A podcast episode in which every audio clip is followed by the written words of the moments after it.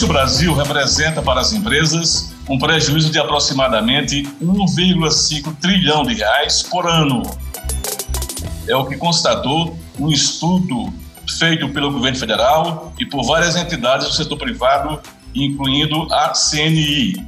Este é o tema de hoje do podcast Anute News. E para debater o assunto que interessa a todos está aqui conosco o presidente da Associação Nacional dos Usuários do Transporte de Cargas, ANUT, Luiz Baldez.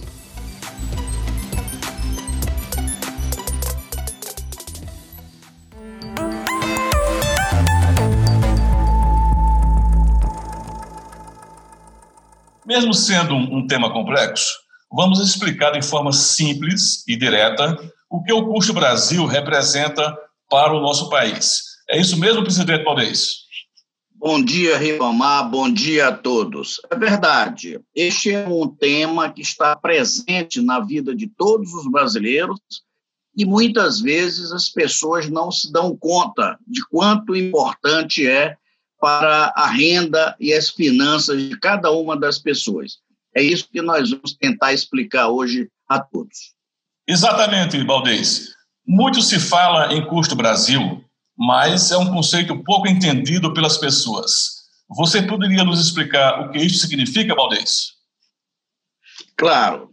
Custo Brasil foi um termo utilizado lá na década de 90, em vários estudos e seminários, é, tentando explicar por que, que o Brasil tem um custo para produzir as suas mercadorias maior do que de outros países.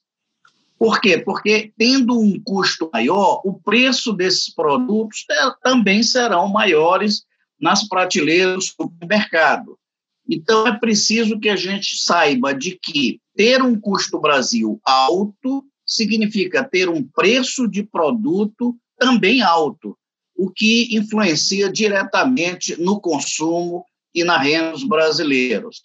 Ele significa de que, tendo um custo de produzir interno maior do que outros países, muitas vezes tem reflexos ou nos produtos que nós compramos ou na fabricação através de é, indústrias que muitas vezes se mudam de país para produzir aquele produto.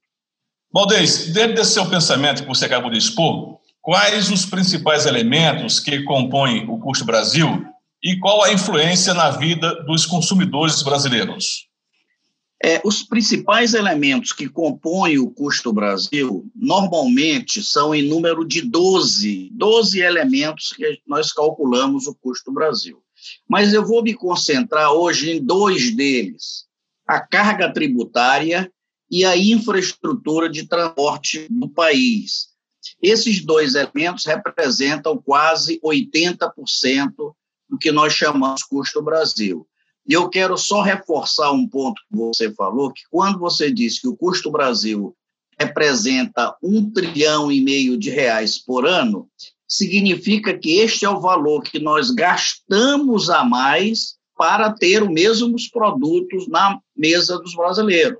Isso é importante. O custo médio de produção da, dos produtos brasileiros é, equivale a gastar a mais um trilhão e meio de reais por ano. Ora, isso representa 7.500 reais que cada brasileiro gasta a mais desnecessariamente. Isso é que nós vamos explicar agora.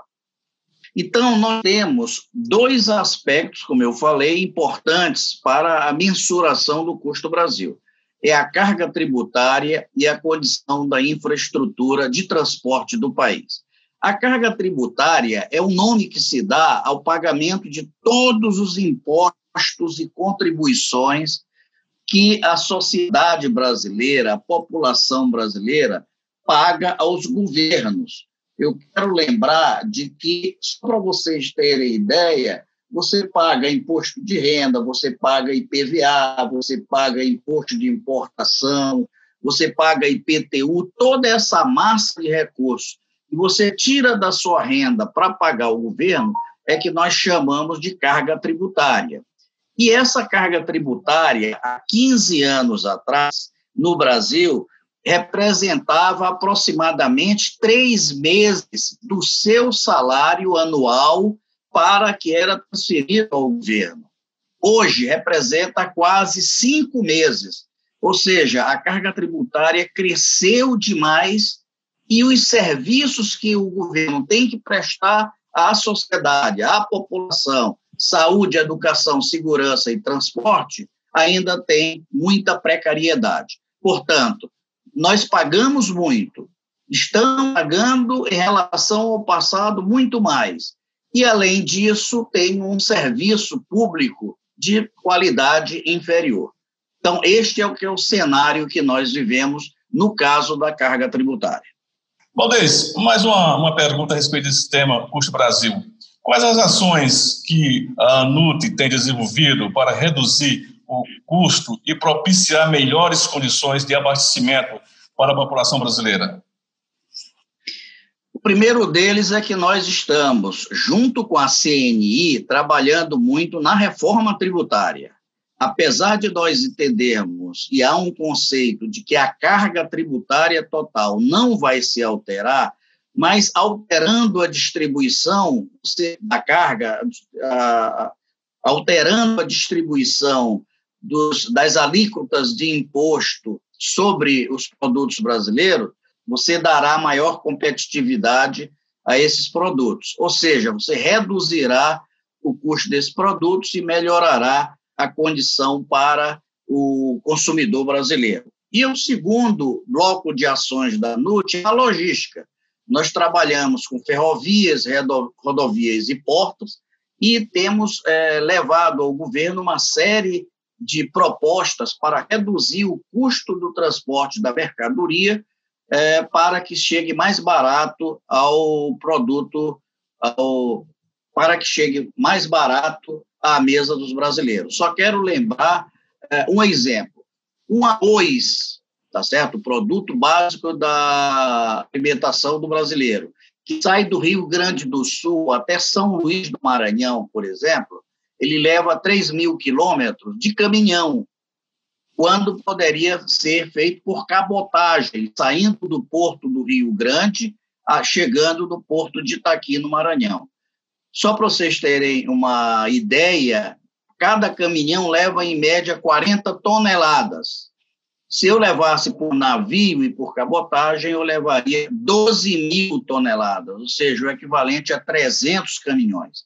Então, isso daria uma redução de custo muito grande, o que poderia baratear o produto, o arroz, na prateleira do supermercado em São Luís. É isto que a, a NUT está mostrando ao governo da necessidade de um modal de transporte mais barato ser implementado com maior vigor, né, com maior decisão política.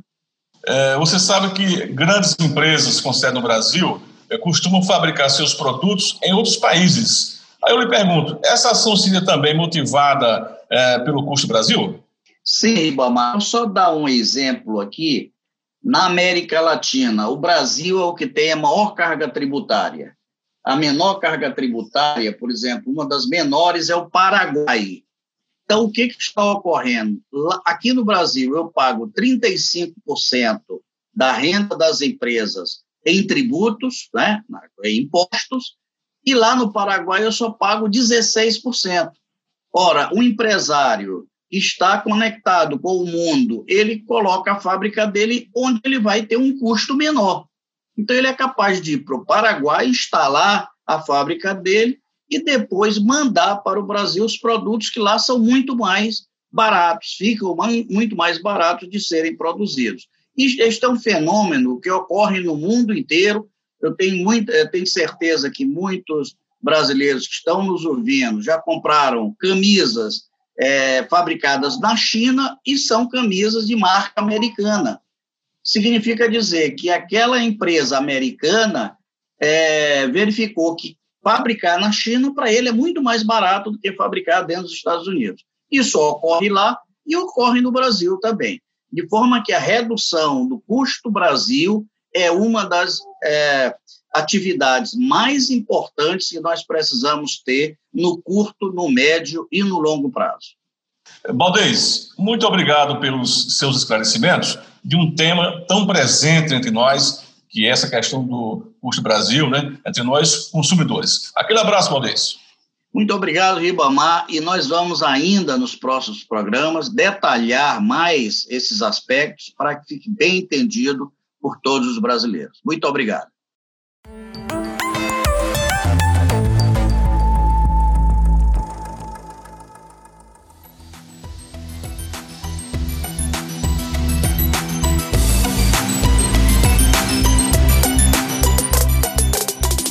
E por falar nos próximos episódios, nós recebemos no nosso e-mail uma pergunta da Aledielda Fernandes, ela que mora em Recife, no estado de Pernambuco. Ela está perguntando sobre Transnordestina. Este também será um tema dos próximos episódios aqui no podcast uh, Nut News. Correto, Valdez? Correto, Ibama. Vamos explicar bem para o ouvinte que nos fez essa pergunta. Ficamos muito felizes com a pergunta dela. E nos próximos episódios nós vamos explicar tudo sobre a Transnordestina. Muito obrigado. O podcast a Nut News é, está aguardando suas perguntas e opiniões através do e-mail anut.org.br. O podcast Anut News voltará na próxima semana. A todos, um abraço.